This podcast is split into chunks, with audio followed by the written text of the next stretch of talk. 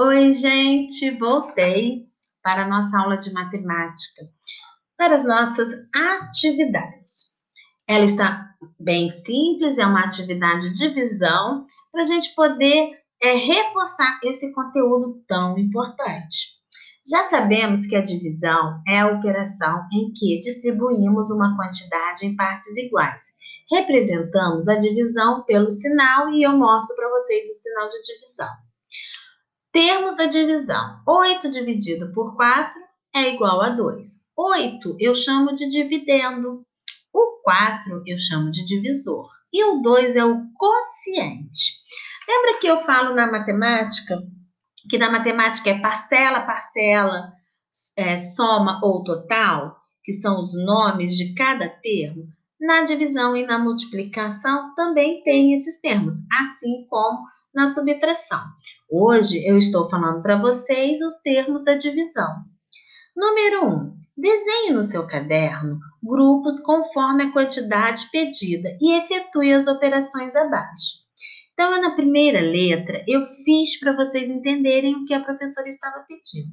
12 dividido por 3 é igual a 4. Eu desenhei três grupos e fui dividindo é um em cada grupo até inteirar a quantidade 12. Vocês vão fazer a mesma coisa aí no caderno. Na aula passada eu falei assim: pega os objetos, vai dividindo em grupos. Hoje vocês vão desenhar. Depois, letra B, 8 dividido por 4. Letra C, 8 dividido por 2. Letra D, 15 dividido por 3. Letra E, 16 dividido por 4. E letra F, 18 dividido por 6. 2. Leia com atenção as situações problemas abaixo e resolva no seu caderno. Lembre-se de desenhar os grupos necessários. Por que, que a gente está falando em desenhar? Que é para vocês poderem visualizar o que vocês estão fazendo. A primeira atividade é a seguinte: letra A. Joana colocou 20 latas de suco em caixas. Em cada caixa colocou quatro latas. De quantas caixas Joana precisou. Então, agora vocês vão ter que pensar um pouquinho. É, qual número que eu multiplico o 4 que dá 20? Se vocês fizerem essa operação inversa, vocês vão descobrir quantas caixas foram necessárias, tá? Letra B. Na sala de aula há 20 alunos. Já, é, foram formados grupos de cinco alunos para fazer um trabalho de matemática. Quantos grupos foram formados? Então, qual é o número que eu multiplico 5 que dá 20?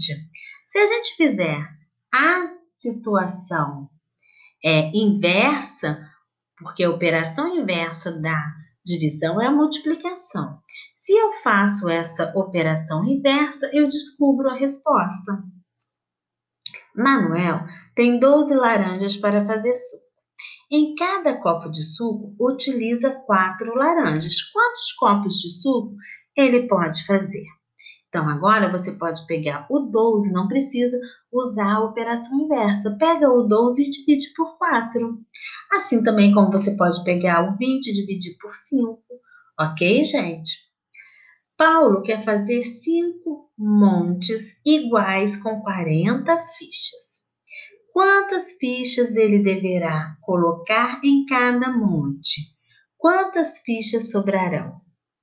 Então, será que vai sobrar? A gente tem que pensar assim também, ok? Bom, Paulo quer fazer cinco montes iguais com 40 fichas. Quantas fichas ele deverá colocar em cada monte. Quantas fichas sobrarão?